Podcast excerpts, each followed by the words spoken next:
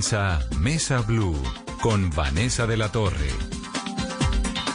Son las 8 en punto, 8 un minuto. Bienvenidos a Mesa Blue, como todos los días. Aquí estamos para contarles cómo han sido los acontecimientos de la jornada y sobre todo para tratar de entender lo que hay detrás de esto. Vamos a hablar, por supuesto, de las marchas que se vivieron hoy en todo el país con unos resultados que, bueno, son eh, complejos. Por un lado, hay quienes se quejan de abusos por parte de la policía, pero ni comparación con lo que vimos el 10 y el 11 de septiembre, el derecho legítimo a la protesta, las razones por las que salen tantos colombianos a las calles. De otro lado, vimos unas manifestaciones mucho más organizadas y mucho más legítimas que aquellas con vándalos, pero también vimos vandalismo, bueno, de todo como siempre. Numeral, Vanessa, las marchas son. ¿Qué son, Carolina? ¿Qué dice la gente? Vanessa, buenas noches. Y antes de leerle los comentarios de nuestros oyentes, el ministro acaba de entregar el balance, Vanessa, y ha dicho que es un balance de tranquilidad el que puede entregarle al país luego de esta jornada de movilizaciones, que se presentaron algunas dificultades focalizadas en algunas ciudades del país, donde hubo intervención por parte del SMAT. Y los comentarios de nuestros oyentes a esta hora con el numeral Vanessa, las marchas son.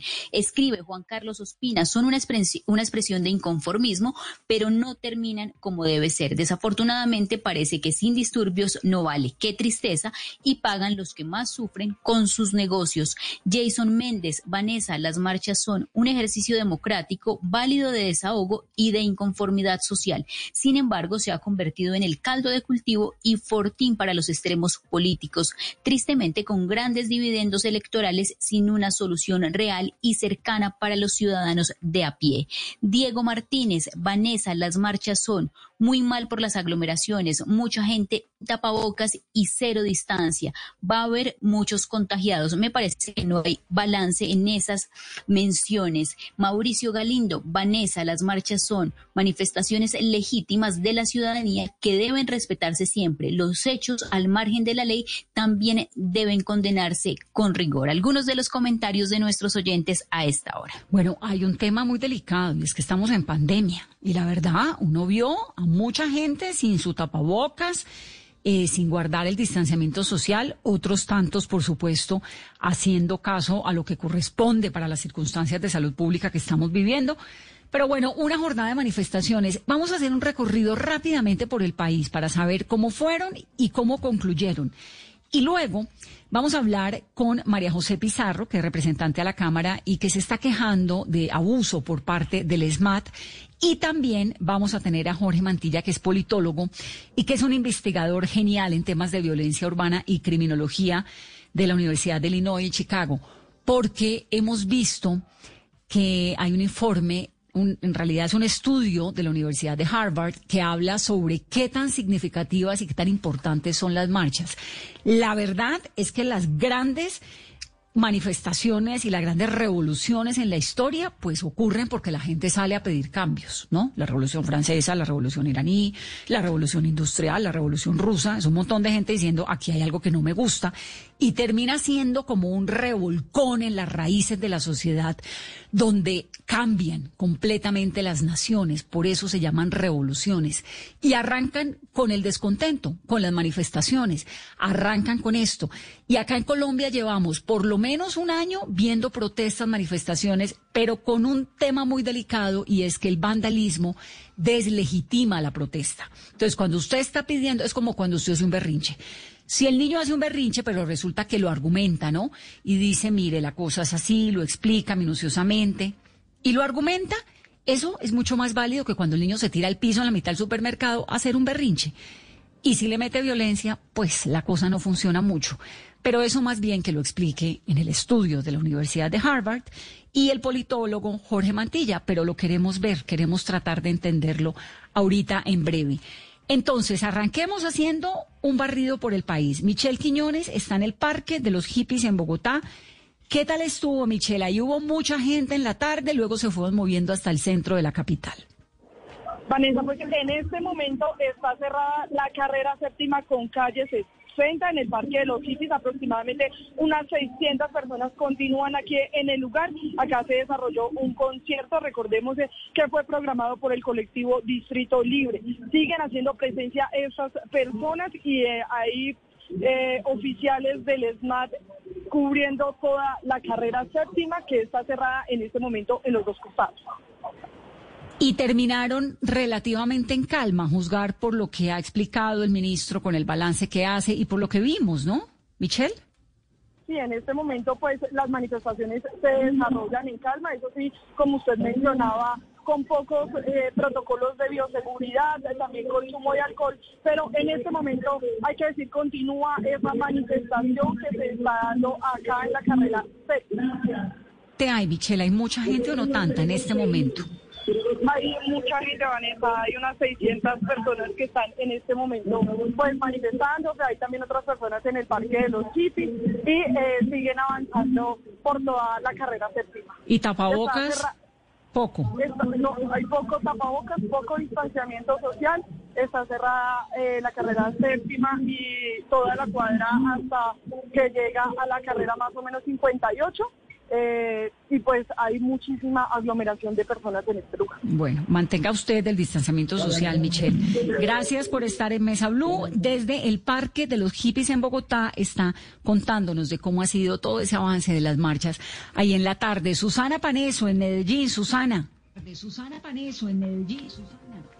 Vanessa, buenas noches. Pues le cuento que acá las movilizaciones empezaron muy temprano. Desde la mañana hubo caravanas de las centrales obreras, todo en calma. Se complicó la situación a eso de las seis de la tarde cuando la movilización avanzaba frente al comando de la Policía Metropolitana. Allí empezaron los hechos de vandalismo, intentaron tumbar las vallas, rayaron las paredes e incluso lanzaron una bomba Molotov por una de las ventanas del comando.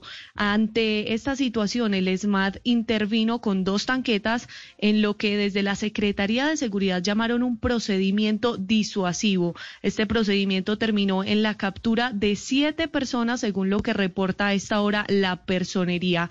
Luego de esta intervención del SMAT, continuó la movilización ahora con menos personas y en este momento está llegando al Parque de los Deseos, esto es al norte de Medellín, donde habrá una concentración final. Ya son unas 200, 300 las personas que permanecen en esta manifestación y allí en el norte de la ciudad, esto es en las inmediaciones la perdí a Susana, la perdí en Medellín. Vimos, Carolina, pues unas imágenes que nos llegan de la capital antioqueña de mucha gente, ríos de personas en las calles de Medellín sin tapabocas. No, y eso es lo más grave, Vanessa, que se nos está olvidando que estamos en medio de una pandemia, que sí, las cifras han disminuido en materia de contagios, pero por ejemplo lo que nos contaba nuestra compañera que está desde el Parque de los Hippies, Michelle Quiñones, que una aglomeración de 600 personas a esta hora sin respetar los protocolos de bioseguridad, sin tener el distanciamiento. Y lo que había dicho el director de la policía el fin de semana, Vanessa, era que no iban a permitir más de 50 personas aglomeradas. Eso es lo que supuestamente tenía que pasar, máximo 50 personas juntas. Lo de Medellín, Susana, las imágenes son muy impresionantes. Mucha gente, pero mucha gente pues sin tapabocas.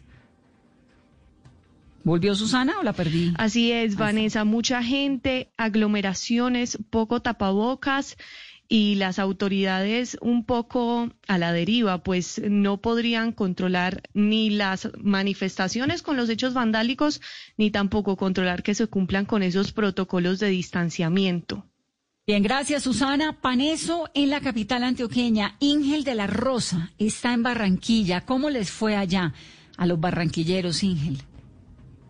Buenas noches, Vanessa. Mire, muy bien. En términos generales, se puede decir que en calma transcurrió la jornada de movilizaciones previstas para la tarde de este lunes en Barranquilla. Ambas marchas programadas, tanto la de los estudiantes como la de las centrales obreras, llegaron tranquilas a su destino en las inmediaciones de la Plaza de la Paz, donde decenas de universitarios se apostaron por más de una hora al caer la tarde en la intersección de la carrera 46 con calle 53, bloqueando la, la troncal de Transmetro a la altura de la estación Catedral, pero ya el tráfico fue establecido hace una media hora. Durante el recorrido que los jóvenes hicieron por el sur de la ciudad, en principio sí destruyeron las vallas que habían sido instaladas hace unas semanas en apoyo al expresidente Álvaro Uribe, hicieron grafitis en algunas paredes y luego lanzaron arengas contra la policía en el CAI Las Mercedes, esto es en el suroccidente de la ciudad, y en la sede de la SIJIN en el norte, pero no pasó a mayores ni hubo enfrentamientos con la fuerza pública. Eso es lo que se resalta. Mientras tanto, pues de manera simultánea, maestros y centrales obreras avanzaron en caravana a bordo de más de 100 vehículos por el norte de la ciudad, cuidando un poco los protocolos de bioseguridad, en una movilización que, como hemos dicho, Vanessa, fue completamente pacífica. Bueno, pacífica, pero sin tapabocas. Es que también no podemos perder la dimensión de lo que es salir en ese momento en multitudes a las calles sin usar tapabocas. Es como el día sin IVA. Usted no se pone tapabocas, usted no se protege, pues las consecuencias aparecen en un par de semanas. Y, la gente tiene, todo el mundo tiene derecho a manifestarse y qué bueno que haya manifestaciones eh, en paz, pero no salir en, rompiendo las reglas elementales de bioseguridad en la mitad de una pandemia. Eso es muy, muy grave. Así estuvo entonces la cosa en Barranquilla. En Cali, Alejandro González. Vanessa, en este momento son alrededor de 2.000 personas las que marchan por la autopista Simón Bolívar en rechazo pues, del accionar de la policía. Los manifestantes tienen bloqueado el sector norte-sur de esta importante vía de la capital del Valle y esta manifestación que es liderada por estudiantes ha tenido alteraciones ya al orden público. Hace instantes lanzaron unas bombas Molotov a personal del SMAT. Estos también le respondieron con gases a los manifestantes y se espera que esta manifestación culmine en un sector de acá del oriente de la ciudad conocido como Puerto Rellena donde hay un CAI de la policía que está fuertemente custodiado para, para pues, que no sea vandalizado al finalizar esta manifestación. Hay muchísima aglomeración en esta manifestación y muchas personas sin utilizar los elementos de bioseguridad como el tapabocas, Vanessa. Es que eso es lo que no está correcto, ¿no? No, el no uso de la tapabocas en la mitad de esto, pero en Cali también, a juzgar pues obviamente por los antecedentes que suele uno ver en Cali, lo de hoy estuvo relativamente Tranquilo, Alejandro, gracias en Cali. ¿Qué fue lo que pasó, Carolina, más temprano aquí en Bogotá con la representante Catherine Miranda, con Inti Esprilla, con María José Pizarro? ¿Qué fue lo que pasó que lo vimos en las redes sociales? Vanessa, ellos estaban asistiendo a esta movilización acompañados del senador Gustavo Petro, también estaba el senador Gustavo Bolívar. Ellos iban hacia la Plaza de Bolívar y en uno de los puntos vieron los representantes Catherine Miranda e Intia Sprilla que la policía estaba llevándose a un joven. Ellos lograron lograron y buscaron intervenir para evitar que se llevaran a este joven y lo que ha confirmado hace pocos minutos Vanessa, la alcaldesa de Bogotá, Claudia López, es que a la representante Catherine Miranda no la agredió la policía y que el joven por el que ellos estaban interviniendo y que la policía se iba a llevar no era tan inocente porque había vandalizado el Banco Cajo Social de la carrera séptima con calle 12. Según la alcaldesa, ellos están ya revisando todos los videos y el video también que subió a sus redes sociales el representante de la Alianza Verde, Inti Asprilla. ¿Y quién es el joven? ¿Sabemos? No, Vanessa, el joven solamente se ve, estaba vestido de negro, tenía una camiseta roja y tenía un, morral en su espalda. La policía lo detiene, varios efectivos del SMAT y varias motos de la policía, pero en ese momento es cuando va pasando Catherine Miranda, Intia Sprilla y ellos se van a revisar y a hablar con la policía de qué era lo que estaba pasando con este joven, le muestran el carnet que los acredita como representantes, como congresistas y ahí es donde se genera esta discusión y donde termina agredida Catherine Miranda que en los videos que ella publica y en los trinos dice que fue golpeada por una de las motocicletas que iba conduciendo un uniformado de la Policía Nacional. Y luego aparece entonces María José Pizarro diciendo que les tiraron gases encima, que les mata apareció y que les eh, pusieron gases. María José, bienvenida a Mesa Blue. Hola Vanessa, ¿cómo estás? Un gusto saludarlos. Un gusto siempre. ¿Qué fue lo que pasó? Pues bueno, mira, yo estoy absolutamente sorprendida. Veníamos caminando desde el Centro de Memoria, Paz y Reconciliación en la calle 26 eh, arriba de la 30 y caminamos muy tranquilamente con la Guardia Indígena, con los jóvenes que se estaban pues manifestando y que se habían conglomerado en este que era uno de los puntos de encuentro. Eh, todo iba muy bien, muy tranquilo realmente por la décima, no había presencia de la policía, no había presencia del SMAT, todo estaba pues como en un ritmo de tranquilidad, con batucadas, bueno, lo, normal de una movilización, eh, hasta que empezamos ya a llegar sobre la Jiménez. En ese momento veníamos ya con la Guardia, con Gustavo Petro, Bolívar, bueno, Inti, todos, eh, y eh, decidimos subir por la Jiménez para, eh, pues obviamente no, no exponer, en ese momento Gustavo eh, estaba allí, entonces para no llegar hasta, hasta, hasta la Plaza de Bolívar, Subimos por, por esa calle, yo me paré justo atrás del Museo Nacional, perdón, del Banco de la República, ahí ya estaba el SMAT, apenas subió Gustavo Petro, empezaron los, policías a montarse en, la, en las motocicletas del SMAT, empezaron a cargar las escopetas para lanzar gases lacrimógenos y salieron en desbandada contra la gente, o sea, les hicieron un embudo en la calle Quiere decir que los que quedaron hacia, hacia la Plaza de Bolívar ya no podían salir y los que, y los que quedaron atrás, pues básicamente correteados por, por las motos del SMAT. Yo misma tuve que correr varias cuadras, casi hasta la 20 con séptima,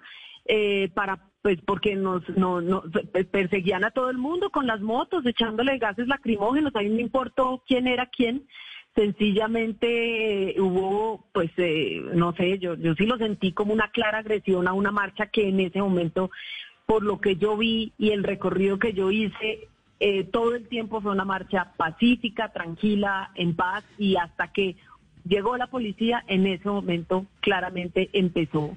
yo no he podido entender. Yo no he podido entender, María José, cuál es el vínculo entre el muchacho que supuestamente había agredido el Banco Agrario, según lo que dice la alcaldesa ahorita en semana, y el episodio de ustedes. ¿Ustedes conocían al muchacho en algo?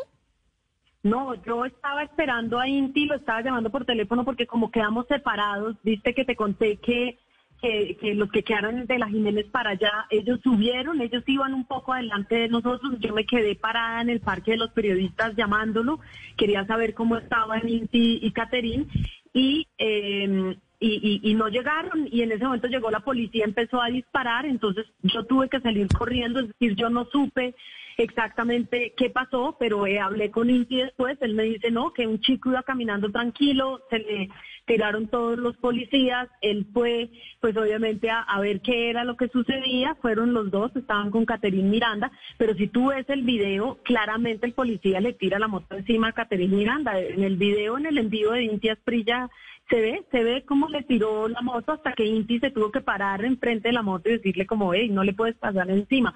Entonces yo sí, no te podría decir quién es el chico, eh, ahora lo que lo que lo que sé pues, eh, fue lo que vimos todos en el video en las redes sociales y por las conversaciones que hemos tenido con Inti, pues era un joven que iba caminando con una máscara eh, blanca, es pues, normal, pues, tapada la cara, ¿no? Sí. Ahora, esta marcha de hoy sí le da a uno la sensación, obviamente con la excepción del episodio que nos estás contando, de que fue mucho más tranquila y más controlada desde cualquier óptica que las anteriores.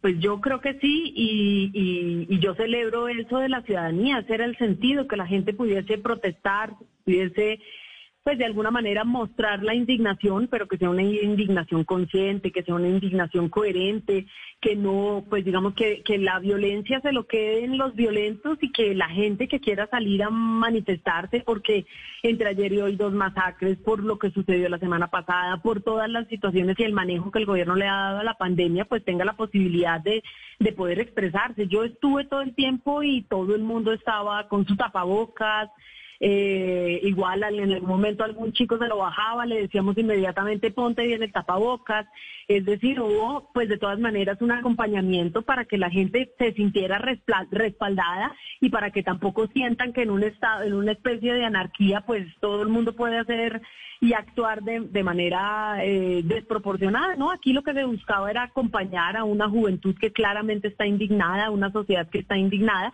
hacerlo eh, y hacer uso del derecho constitucional a la protesta, pero hacerlo de manera pacífica, tranquila, creativa, y eso fue lo que por lo menos yo viví hasta que, como te digo, subí por la Jiménez y estaban eh, todos los, el, escuadrón móvil antidisturbios escondido detrás del Banco de la República, de la Plaza del Rosario, y apenas subió Gustavo Petro, se fueron hacia abajo con las motos a tirar los gases.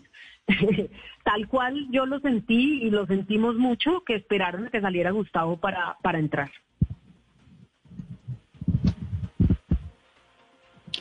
Representante, y para los próximos días ya se han anunciado nuevas movilizaciones, pero no sigue siendo un riesgo eh, hacer estas convocatorias. Hemos visto, por ejemplo, reportes ahorita en Cali, seis mil personas a esta hora cerrada la carrera séptima y 600 jóvenes eh, concentrados. ¿De qué manera podrían ustedes quizá reemplazar estas marchas y estas movilizaciones que sin duda van a llevar a, estas manifestaciones donde se va a reunir la gente que a veces no cumple el protocolo de, bioseguridad? No, lo primero es que eh, que si la gente quiere protestarla, protestar, perdón, tiene que hacerlo siguiendo todos los protocolos. Aquí no se trata de actuar con irresponsabilidad con la gente, con el país, con la ciudadanía, definitivamente no. Obviamente que hay un derecho, que es el derecho a la protesta, que la gente está indignada por todo lo que ha venido pasando. Como te digo, es un cúmulo de situaciones, es la desatención básica del gobierno a una generación y, eso, pues digamos, como digo, no es que nosotros estemos convocando todas las marchas, no es que las movilizaciones se están convocando solas, nosotros hemos salido en un acto de responsabilidad de intentar, pues obviamente, como te digo, canalizar la indignación a una indignación consciente, a una indignación tranquila, a una indignación pacífica, pero que básicamente la gente pueda expresarse. Lo que me parece absolutamente eh, grave es, es como te digo, porque en el momento en que estalla la protesta, la gente ya no, no tiene, en el momento en que, que llegan los gases y llegan las agresiones, la gente ya no puede tener ningún cuidado. Lo que ves es un montón de gente corriendo eh, a la desbandada eh, en un estado de pánico, de susto. Ahí no le puedes pedir a la gente que tenga eh, pues la, mínima, las mínimas condiciones de bioseguridad, que es lo que, lo que se debería tener. Y, y la misma policía no utiliza los tapabocas los mismos policías no lo utilizan. Entonces, pues yo creo que aquí tiene que haber un, yo creo que una reflexión de todos, en el sentido de que, de que en, un momento de, agresiones de lado y lado, pues claramente la gente, eh, la gente no, no puede tener ningún sentido, no, no tiene un sentido del cuidado y eso es lo que no queremos. Por otro lado, nosotros habíamos dicho que podríamos recurrir a otro tipo de estrategias, la desobediencia civil cuando lo planteábamos, pero es una desobediencia pacífica que no implicaba movilizaciones inmensas de la gente en la calle. Nuevamente nos tildaron de que nosotros estábamos llamando al desorden y a la anarquía y nosotros lo que estábamos era proponiendo un mecanismo de, eh, de, de, protesta que no obligatoriamente implicara grandes movilizaciones. Pero creo yo que hoy, como están las cosas, es muy difícil frenar la movilización de la gente, a no ser de que el gobierno asuma unas posturas completamente diferentes a las que ha asumido. Es, es correcto, María José invitar a protestas con todo lo que implica una protesta, pues porque una protesta se supone que es lo más legítimo, que usted como ciudadano tiene derecho, es constitucional, todo lo que estás diciendo es verdad, pero en medio de una pandemia. Pues como te digo, yo creo que hay muchos, muchas eh, formas de protestar. Y yo creo que se intentaron eh, también desarrollar, eh, digamos, ejercicios de protesta diferentes diferentes que no implicaban, no implicaran una, una aglomeración de personas, pero esto no se dio eh, y la gente sale indignada ya después de la muerte del asesinato de Javier Ordóñez, después de haber padecido durante meses agresiones por parte de la fuerza pública. Que esto no, no pasó hoy. Nosotros lo hemos venido diciendo, denunciando. Hay la, la fuerza pública en Bogotá está completamente fuera de control, no está atendiendo ni siquiera sus propios protocolos eh, de manejo de, de, la protesta o de manejo con la ciudadanía. Ahí hemos visto agresiones a, vendedores informales, hemos visto las agresiones en el desalojo de, en los barrios eh, de periferia, etcétera y nosotros lo hemos venido alertando y hoy lo que se están viviendo es la consecuencia básicamente de todas esas agresiones y no haberle puesto el alto en su momento, que era lo que debió haber sucedido. Y ahora no, no, no entiendo eh, cuando todo se abre, se abren los aeropuertos, se abre absolutamente todo, los transmilenios están a reventar, pues no creo que las movilizaciones sean el detonante de un pico de la pandemia, el detonante muy seguramente va a ser el transmilenio, el detonante muy seguramente va a ser el hecho de que abrieron completamente la economía y la gente está en la calle. Y la gente no siente hoy que tenga que tener el mismo cuidado que tenía hace unos meses. Eso es una realidad. Sí, la gente está en la calle, es verdad. 825, María José, gracias. Es la representante María José Pizarro. Gracias por estar en Mesa Blue. Vanessa, un gran abrazo. Un saludo. 826. Arranca el Festival Petronio Álvarez. Julián, ¿nos puedes poner, por favor, si eres tan amable, una canción del Pacífico a Carolina a mí, que estamos, que nos oímos el Petronio que arranca mañana? Gracias. Mejor. Va mejorando la vida. Ahora, Caro, eh, ya vamos a entrar en el tema de por qué la gente protesta, ni siquiera porque la gente protesta, sino qué tan efectivo o tan importante termina siendo para la democracia el hecho de que la gente proteste, ¿no? Y según el estudio que hizo la Universidad de Harvard, cuando esas manifestaciones y esas protestas terminan teniendo efecto y cuando no. Ya lo vamos a ver antes y nos vamos al break con esto. Arranca el petróleo mañana. ¿Cómo va a ser? Virtual. Vanessa, sí, esta edición del Festival de Música del Pacífico abre las puertas esta vez a esta experiencia musical, académica y artística que se va a poder eh, disfrutar, Vanessa, a través de las redes oficiales del Petronio en Facebook, Petronio Álvarez Oficial, también a través de Twitter. La programación y el evento será desde mañana y hasta el 27 de septiembre, entonces nadie se lo puede perder, Vanessa. Este año íbamos a hacer Mesa Blue desde el Petronio, pero esta vez los vamos a acompañar desde este Petronio Álvarez virtual. 8.27, nos vamos a la pausa.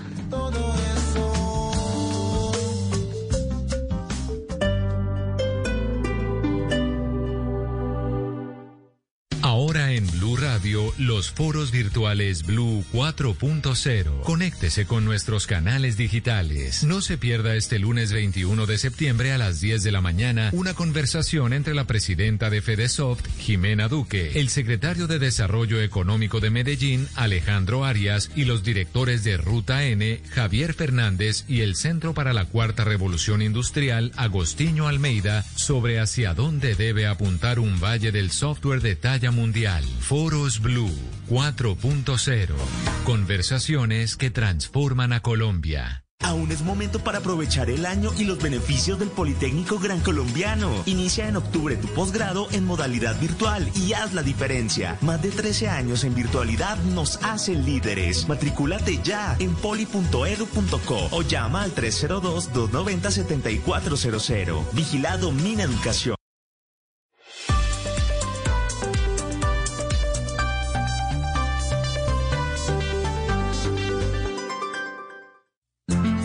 Cuando yo doy un abrazo y te cedo el paso.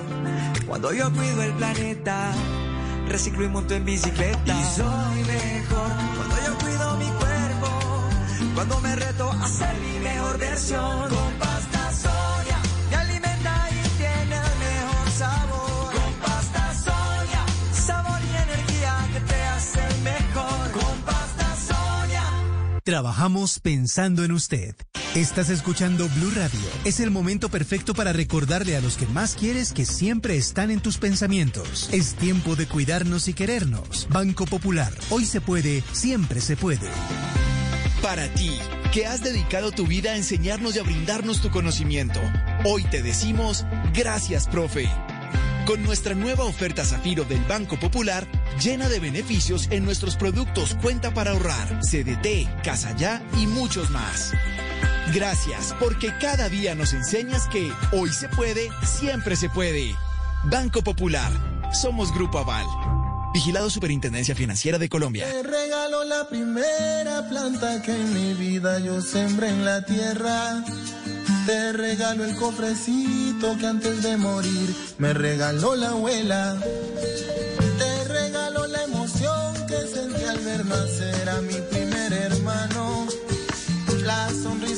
Son las ocho y media y recordamos el Pacífico porque, como le conté hace un momento usted, querido oyente, arranca el Petronio y este es el festival más importante que tiene el Pacífico, de donde viene gente como ellos, como herencia de Timbiquí. Y este año pues lo van a hacer virtual, una plataforma virtual donde usted puede entrar, aprender un poco de gastronomía del Pacífico, que es riquísima, eh, empaparse de la música, pedir, también hay unos templanes buenísimos como el de Nidia Góngora, donde usted pide eh, todo lo que necesita para prepararse un arroz en cocao de camarones, por ejemplo, y ahí le pasan la receta y le dicen cómo se prepara. Bueno, todo esto es realmente un plan bien lindo que es una lástima que no lo podamos vivir, porque lo más chévere del Petronio sí es ir a verlo, ir a sudar y a oír y a tomarse eh, un biche o un arrechón y escuchar esa música en vivo. Y la verdad que venía con un impulso, pero impresionante, que la alcaldía de Cali ha estado fomentando muy fuerte y este año, pues bueno, ahí está. Cambia la cosa, pero la oportunidad sigue. Así que nos sumamos a ese apoyo al petróleo.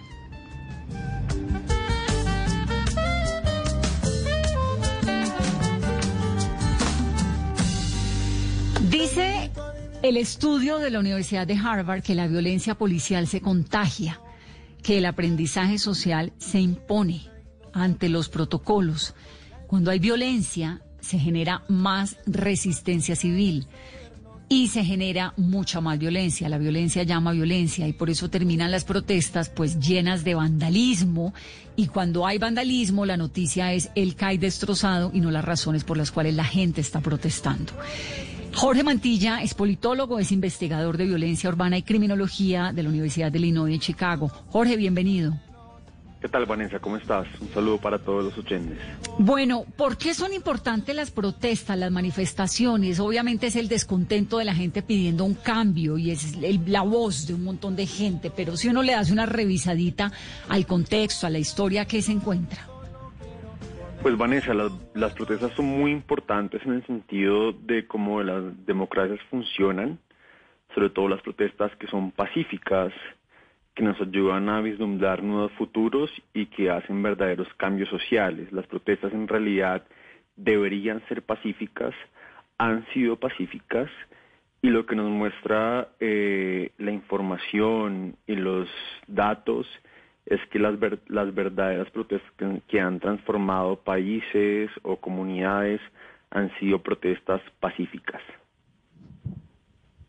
Jorge, ¿y en qué momento, por ejemplo, lo que hemos visto desde el año pasado en Colombia, esta transición de protesta pacífica siempre termina en una infiltración? ¿Por qué ese sentir de la protesta pacífica termina infiltrada por vándalos? Hoy no lo vimos, eh, solamente dos hechos focalizados en Bogotá, pero lo que vimos el fin de semana obviamente deslegitima el verdadero sentido de la protesta. Yo creo que en Colombia estamos en un momento que es verdaderamente difícil por el colapso del proceso de paz, por la polarización y, yo creo que efectivamente, claro, ha fracasado en el sentido de los vándalos, pero también en el sentido en que es claro, hay videos, hay evidencia de que la policía ha infiltrado esa protesta y ha incurrido en actos delictivos como el asesinato de Javier Ordóñez, etcétera. Y hay múltiple evidencia de eso. Yo creo que la ciudadanía y los medios de comunicación deberían llamar por una protesta y una movilización pacífica. Y porque, claro, necesitamos cambios, pero hagamos que funcionen, ¿no? Y los cambios que funcionan, de acuerdo a la evidencia, son los cambios que son masivos, que convocan gente, en los que participan padres de familia, tercera edad, niños, incluso también eh, la policía debería participar en esto, pero son cambios pacíficos. Yo creo que hay que superar la polarización y unirnos como país en torno a cambios que realmente necesitamos y que son muy evidentes. ¿Qué rol juega la violencia? No la violencia oficial, digamos. Obviamente lo que ocurrió con el policía, con los policías en el caso Ordóñez, pues es, eso no puede pasar, porque además la violencia cuando es, viene de alguien, un actor del Estado, es mucho más grave que cualquier otra cosa. Pero el, la violencia, cuando se genera violencia, cuando se atacan los CAIs, cuando hay eh, vandalismo, cuando todo el mundo se desborda, el policía se desborda, la gente se desborda, ¿qué rol juega la violencia? La violencia nos divide, la violencia manda un mensaje muy importante y es para algunos grupos decir que son poderosos, para algunos grupos decir que nos pueden dividir y justamente es por eso que yo creo que la, la protesta pacífica manda un mensaje aún más importante que la violencia. Y es decir, que nosotros podemos más que eso, que podemos ser mejor de lo que hemos sido en los últimos 20 o 30 años y que podemos superar el comportamiento violento que hemos tenido. Y claro, la violencia siempre va a estar ahí. Es decir, Vanessa, un Estado que no pretende o ejerce el monopolio de la violencia es una ONG. Pero yo estoy convencido que la ciudadanía puede superar eso y puede superar la violencia policial y puede superar el terrorismo y puede superar el vandalismo. Y por eso necesitamos como unirnos en torno, no sé si a las causas que están ahorita enarbolando, pero sí en que nuestro país puede ser un país pacífico. Y eso es lo que necesitamos para realmente como poder salir adelante. Y en cuanto a las causas, por ejemplo, en Colombia lo hemos visto siempre, son una reforma al sistema de, salud, a una reforma laboral, reforma a la educación que fueron la que lideraron los estudiantes desde el año pasado. Pero en este momento, ¿cuál es esa razón principal por la que el país debería unirse en estas movilizaciones pacíficas? Mira, es un momento muy difícil porque justamente venimos de una pandemia, el desempleo en la juventud está por encima del 30%, eh, hemos sido devastados, los pequeños negocios, la economía está devastada, el país está colapsado en términos económicos. Pero aún así nosotros somos, y quiero recalcar esto, la democracia más estable de América Latina. No hemos tenido dictaduras, no hemos tenido golpes de Estado, por supuesto tenemos un, tema de guerra civil y de conflicto armado que aún está activo, pero yo pienso que deberíamos unirnos en torno como a una implementación de los acuerdos de paz y a una superación de la pandemia en términos sociales y económicos. Sí, lo de la violencia es que no le conviene a nadie, termina, exacto, afectando el derecho de, la gente, ¿no? De salir a, a, decir aquí hay algo que tiene que cambiar, que indudablemente hay algo que tiene que cambiar. Jorge, gracias por estar aquí en Mesa Blue. Vanessa, a ti muchas gracias, saludos a todos y de nuevo eh, espero que podamos unirnos en torno a una movilización pacífica, que es lo que realmente necesita el país. 8.38 minutos de la noche. Carolina, démosle una revisada a la pandemia, démosle una revisada. Ah, bueno, a propósito de lo que decía, lo que hablamos ahorita con el analista, en Polonia, en la década de 1980, el movimiento anti-apartheid en Sudáfrica, el derrocamiento de Slobodan Milosevic, la revolución del jazmín, que fue la gran salida del presidente de Tunisia y que desencadenó lo que se llamó la primavera árabe. Todos esos son ejemplos de movimientos populares que terminan con el apoyo generalmente de algún gobierno exterior con un cambio político muy importante. Y eso es lo que pasa y por eso es que son tan importantes las manifestaciones y las protestas, porque es la gente diciendo aquí hay algo que no está correcto, aquí hay algo que tiene que cambiar. Cuando entra a jugar ese elemento de la violencia es cuando terminan afectando significativamente el sentido, ¿no? De la, de la protesta y de la manifestación que es tan importante. Hay formas de protestas que no son violentas, que no necesitan violentas, violencia, y hay otras que evidentemente pues terminan siendo muy violentas y que la gente, los titulares son eso que termina ocurriendo, el desastre del CAI, el vandalismo, el policía excedido, todo eso, y no el sentido de la gente saliendo a la calle diciendo aquí hay algo que no funciona y que tiene que cambiar. Caro, revisemos el tema importante de la pandemia, porque obviamente con las cifras como han estado, pues Colombia se ha abierto básicamente ya esta semana, pues Colombia, Bogotá termina siendo como era hace unos meses. Pero con tanta gente en la calle, uno no sabe, y en medio de una pandemia, las protestas y la falta de tapabocas y todo esto, pues los epidemiólogos se preocupan por las consecuencias que esto pueda tener, ¿no? Mañana ya recupera casi que en un 95% la normalidad estábamos acostumbrados. Los comercios al metal ya van a poder funcionar desde mañana y por los siete días de la semana, obviamente con todos los protocolos de bioseguridad, con los aforos restringidos, finaliza la medida de pico y cédula, se abren también las iglesias, eh, se abren los casinos, se abren los teatros, Y Vanessa, un dato importante, el pico y placa mañana ya nuevamente va a funcionar como venía funcionando antes de la pandemia, ya se descartó la medida de pico y placa los sábados. Hablemos ahora de cifras, Vanessa, el país ya llega a 201 días con coronavirus. En el país, 770.435 personas contagiadas, la cifra de personas fallecidas, 24.397, y en el informe de hoy se reportaron 5.359 casos nuevos y personas fallecidas, 189. La cifra de personas recuperadas, 7.701 en las últimas 24 horas. Se procesaron 23.776 pruebas PCR 7.199 de antígeno para un total de 30.975 pruebas en total en las últimas 24 horas. El país rumbo a la normalidad, ahora sí, con toda. Pero entonces todos con una responsabilidad infinita, lo que significa cuidarnos, usar el tapabocas, el distanciamiento social, porque si no, en dos meses, en tres semanas, estamos otra vez guardados. Bueno, Carolina vio lo del cuento del perro de Carolina, de su homónima Carolina, de Carolina Cruz. Sí, muy triste, todas las historias y los mensajes, o sea, conmovió al país ese mensaje, Vanessa, es que hoy las mascotas se han convertido ya no en, eh, o sea, además de la compañía, son, son parte de la familia. No, pues imagínense yo que soy tan perruna y uno ve ese perrito con esos ojos que casi no podía ni ver, pero ¿qué le pasó? ¿Por qué estaba tan enfermo? ¿Sabemos? Sea, lo tuvieron que dormir, ¿no? Al perrito.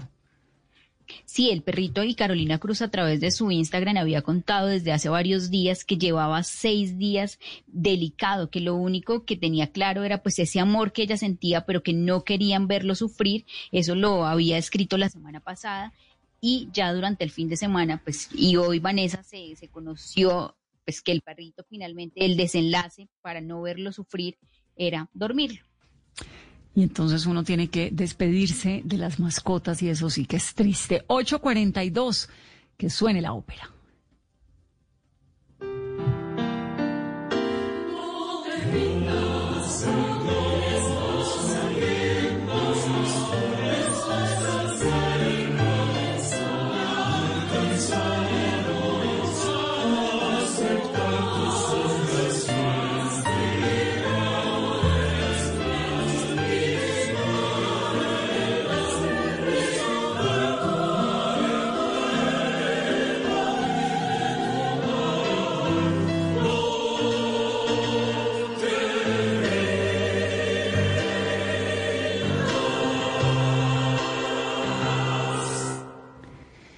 La Ópera de Colombia se alió con la Fundación Arteria para realizar una subasta virtual de arte por una ópera viva, así se llama, con el fin de conseguir los fondos que le permitan continuar con todos los proyectos que tiene la Ópera de Colombia, ahora desde la virtualidad.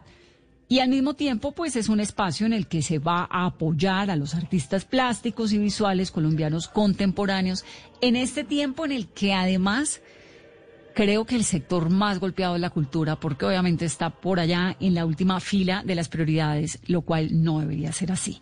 René Coronado es el director de la Ópera de Colombia. René, bienvenido. No oigo a René, ¿lo tengo? Entonces, va a haber tres fases. Una subasta, que arranca hoy, que arrancó hoy y va hasta el 29 de septiembre. Y quienes quieran participar entran a www.operadecolombia.com para que puedan ver, descargar todo el catálogo virtual donde aparece el precio base, el estimado de venta, la libertad de hacer las ofertas que se quieran hacer por unos montos que están ahí establecidos dependiendo del valor de la obra. Y durante esos días de la subasta se puede acceder a la plataforma y seguir ofertando. El último día, pues obviamente se va a dar esa obra al que haya hecho la oferta más grande. El catálogo virtual está en www.operadecolombia.com. Eso es lo primero, que es la subasta silenciosa y que arrancó hoy y va hasta el 29 de septiembre. Luego tiene una subasta que es en homenaje a Gloria Sea y un evento paralelo que es el arte para todos, donde también se van a ofertar piezas de artistas colombianos. Ya tengo a René Bienvenido, René a Mesa Blue. Ah, gracias Vanessa por el espacio. Carolina, un saludo y a todos los oyentes. Para que le contemos a todos los colombianos ese plan que están haciendo ustedes desde la ópera. ¿Qué es? ¿Cómo va a ser en la alianza con la Fundación Arteria?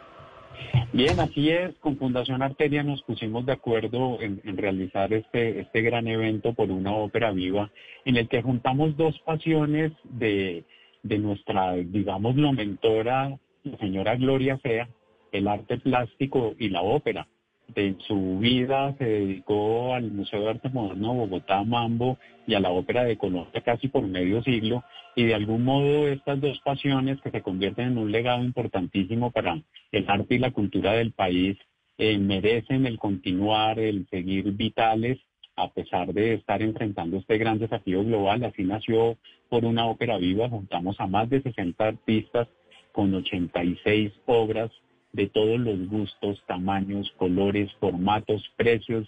Hay obras desde un millón doscientos mil pesos y efectivamente pues lo recaudado en esta subasta lo vamos a compartir entre los artistas plásticos y, visuales colombianos involucrados eh, y la mitad eh, restante va para la Ópera de Colombia y, su gestión y el, y el continuar, el seguir adelante.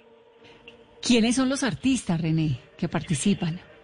Bien, voy a leerlos así muy rápido para que no se me escape ninguno. Están los maestros Fernando Arias, Lidia Sot, Álvaro Barrios, Tutúa Bochel, Germán Botero, Luz Elena Caballero, Ricardo Cárdenas, John Castells, eh, Carolina Convers, Nadir Figueroa, Gonzalo Fuenmayor, Zair García, Cristo Hoyos, Maripaz Jaramillo, Santiago Leal, Guillermo Londoño, Consuelo Manrique, Adriana Marmorek, Marco Mojita, Nadino Espina, Ana Patricia Palacios, eh, Jason Sierra, Carlos Sala, María Jimena de Valdenebro, Nadino Espina, Pedro Ruiz. Es realmente un, cartel de lujo el, que logramos nosotros juntar en, esta subasta. ¿Y todas las obras, esas obras de arte para todos, cuestan millón doscientos mil? ¿O esa es la base de la subasta? No, en el caso de arte para todos, todas las obras son de millón doscientos mil pesos. Esta sección de la subasta está pensada para dos tipos de personas. Uno, el que no está acostumbrado a, comprar arte y dos, el que tampoco está acostumbrado de pronto a participar de subastas y menos de donaciones. Tratamos de pensar en ese perfil de personas y así llegamos en Arte para Todos. Este es un, grupo de 100 obras eh, originales en papel, curadas por la directora de la subasta, Nelly Peñaranda, que es directora también de Fundación Arteria, con amplia experiencia en arte, y va a tener un componente bien bonito. Entre el 4 y el 9 de, octubre vamos a tener en, nuestra página operadecolombia.com, allí todo el catálogo de estas 100 obras, cualquiera que se va a escoger a millón doscientos mil pesos. Y una cosa muy interesante es que eh, allí, mientras se hace la compra, el eh, artista permanecerá anónimo hasta después de hacer la compra, de las personas, los, los clientes van a saber realmente de qué artista se trató. Pero todos son una mezcla de artistas consagrados y emergentes con una gran selección, como lo digo, de nuestra directora Nelly Peñaranda. Ahora, ¿qué tanto, René, en esta circunstancia pues económica tan compleja y con las prioridades que hay de la gente que es básicamente sobrevivir, hay espacio y hay plata para el arte. Bueno, hay algo importante. Uno, las, las ferias de arte, los, los eventos expositivos que se tenían programados, pues obviamente han tenido que transformarse y modificar sus agendas. Es un mercado que de alguna manera eh, se ha quedado algo quieto o no funcionando de la manera que tradicionalmente lo ha hecho, por un lado. Dos, en cuanto a nuestro público, pues tampoco nos ha podido acompañar en las, en las salas de teatro y las actividades que hemos tenido. Ha sido el compartir con el público nuestras producciones de manera virtual y gratuita y creemos que un poco acudiendo a, a, ese sentido de solidaridad que esperamos exista dentro de los dos tipos de públicos y clientes, el del arte y el de la ópera, eh, vean esto como la oportunidad de, de juntarse y ayudarnos necesitamos el apoyo de todos y claramente estamos viviendo una situación muy compleja para todos. Obviamente hay dificultades, unas mayores que otras, y prioridades y necesidades pero definitivamente el arte y la cultura necesitan que hoy nos den una mano. Es, es importante que en Colombia lo consideremos y, esperamos ese acompañamiento. ¿Qué tan importante la ópera para los colombianos? Uno oye, ¿no? Bueno, si estuviéramos en Francia, vaya y venga, pero sí, en Austria, pero en Colombia, en la lista de prioridades de la recuperación económica, ¿dónde está la ópera?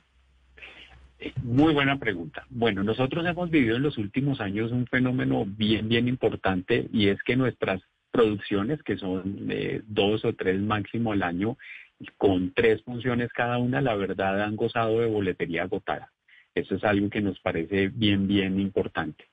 Pero la pandemia nos ha dado la sorpresa y es que si bien no, no hemos tenido la oportunidad de compartir con el público en sala de teatro eh, y mucho menos de ellos pagar por una boleta, hemos hecho dos ejercicios este año de retransmisiones de nuestras producciones, en este caso del 2019. Una fue por televisión, Madame Butterfly, y eh, el segundo caso, El Barbero de Sevilla, que lo transmitimos en, la plataforma digital del, del, Teatro Mayor, se llama Teatro Digital, con un éxito impresionante, un alcance superior al millón de personas. Eso, eso la verdad es trascendental. Hemos revisado y el fenómeno es mundial.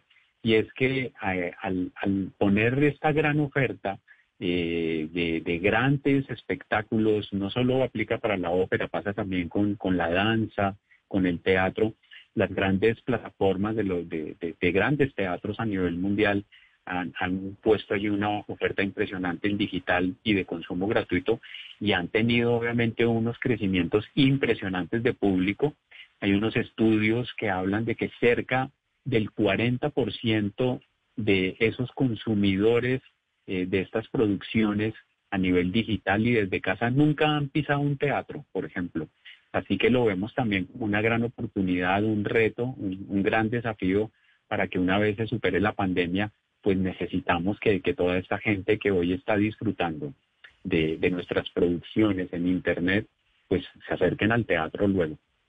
¿Y cuándo va a haber público en el teatro? En el Julio Mario, por ejemplo, en el Teatro Colón. ¿Cuándo vamos a poder tener una ópera? Porque además la ópera, ¿cómo hacen con, anti, con tapaboca los cantantes? No. Claro, es una gran dificultad. Mira que vamos precisamente a, tener dos producciones este año con el Teatro Mayor. Las, las vamos a, grabar en video, pero obviamente estamos poniendo la producción sobre el escenario. De hecho, creo no equivocarme, vamos a ser los únicos produciendo ópera sobre el escenario en este año a nivel nacional. Eh, vamos a, a producir de esta manera la ópera Janis Kiki de Giacomo Puccini, una, una comedia, una ópera bufa de cerca de una hora de duración. Y hacemos un concierto lírico con los solistas de la Ópera de Colombia y la participación de la Orquesta Filarmónica de Bogotá. Las vamos a grabar en el escenario y las vamos a retransmitir en las plataformas digitales, como lo digo, de manera gratuita.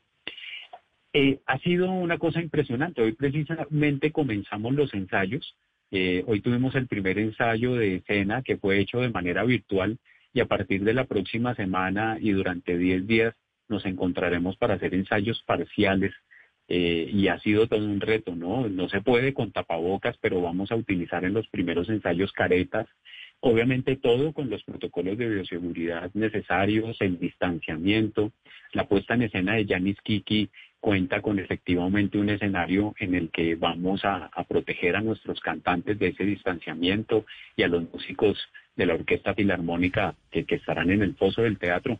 Es un gran desafío. Claro, ¿cuánta, ¿cuánta gente además, bueno, la orquesta primero, ¿Cómo hace uno para mantener distanciamiento social en una orquesta de ópera? ¿Y cuántos actores y actrices, cantantes hay en un escenario al mismo tiempo? Bueno, llegamos a la conclusión de hacer ese Janis Kiki y el concierto lírico porque precisamente los protocolos de bioseguridad del Teatro Mayor exigen un máximo de 50 personas al tiempo en, esa dimensión del teatro, ¿no? En el escenario, foso y auditorio. Sumados todos no pueden ser más de 50 personas. Y efectivamente los dos formatos cumplen con ese requisito es, es la verdad un asunto muy complejo que, que, hemos abordado con, con, el mayor juicio y disciplina. Un gran desafío mientras vuelve el público a sala, me preguntabas hace un rato de eso, y definitivamente va a ser el próximo año.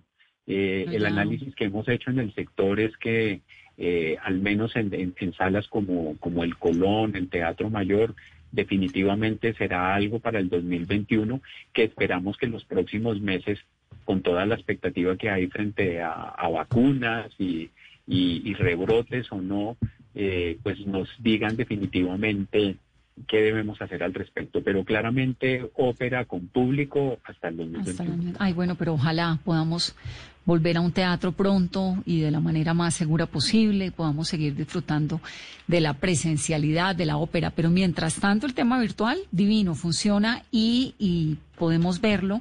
Les estaremos contando aquí eh, la programación. Importante entonces reiterar, René, la ópera tiene la subasta silenciosa que va desde hoy hasta el 29 de septiembre, www.operadecolombia.com para tener allí el catálogo virtual.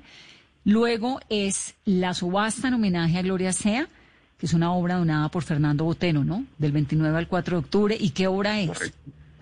Mira, es una maravilla de obra. Se trata de una escultura de la gran artista colombiana ya fallecida, también Felicia Wolstein. Es una, una historia muy bella la de la escultura Gloria y, y doy fe de ello, pues tuve el privilegio de trabajar con Gloria los últimos 15 años de su vida y Gloria quería mucho esa escultura. Cuando se dio la iniciativa de Fernando Botero Sea de hacer esta donación, nos sorprendió mucho que justo nos diera esta, esta escultura de Felicia Bernstein y, bueno, es una maravilla de obra que efectivamente entre el 29 de septiembre y el 4 de octubre la gente va a poder hacer eh, sus ofertas, su puja por llevarse la escultura. Esa colección de arte de Gloria Sea tiene que ser una locura. ¿Dónde está? ¿Quién la tiene? Una maravilla, una maravilla. Eh, la, familia decía, la gente cuando llegaba a casa de Gloria, uno de los piropos que siempre le echaban era, Gloria, tú debes poner visita guiada al entrar a tu casa. No, pues claro, empezando por los cuadros de Botero, las esculturas de Botero, ¿no? Todo lo del mambo, que sé, pues tuvo la oportunidad en su vida de ser una mujer muy ligada al arte. Completamente, completamente, y entonces allí se encontraban unas, unas maravillas de obras, todas, todas a cual más de lindas, pero a cual más de lindas, pero, pero lo que te digo nos sorprendió mucho que justo Fernando Botero sea nos haya donado esa, esa escultura que sabemos era, era tan importante para Gloria. De algún modo ella, eh, Gloria establecía como una especie de paralelo con, con la maestra Felicia Goldstein en todo lo que fue su vida, esas mujeres aguerridas, luchadoras, en fin, ella pues murió en el exilio, pero, pero siempre Gloria tuvo un especial cariño por, su arte y por lo que ella representaba como mujer también. Sí. Bueno, pues me encanta. ¿Y qué? Sí.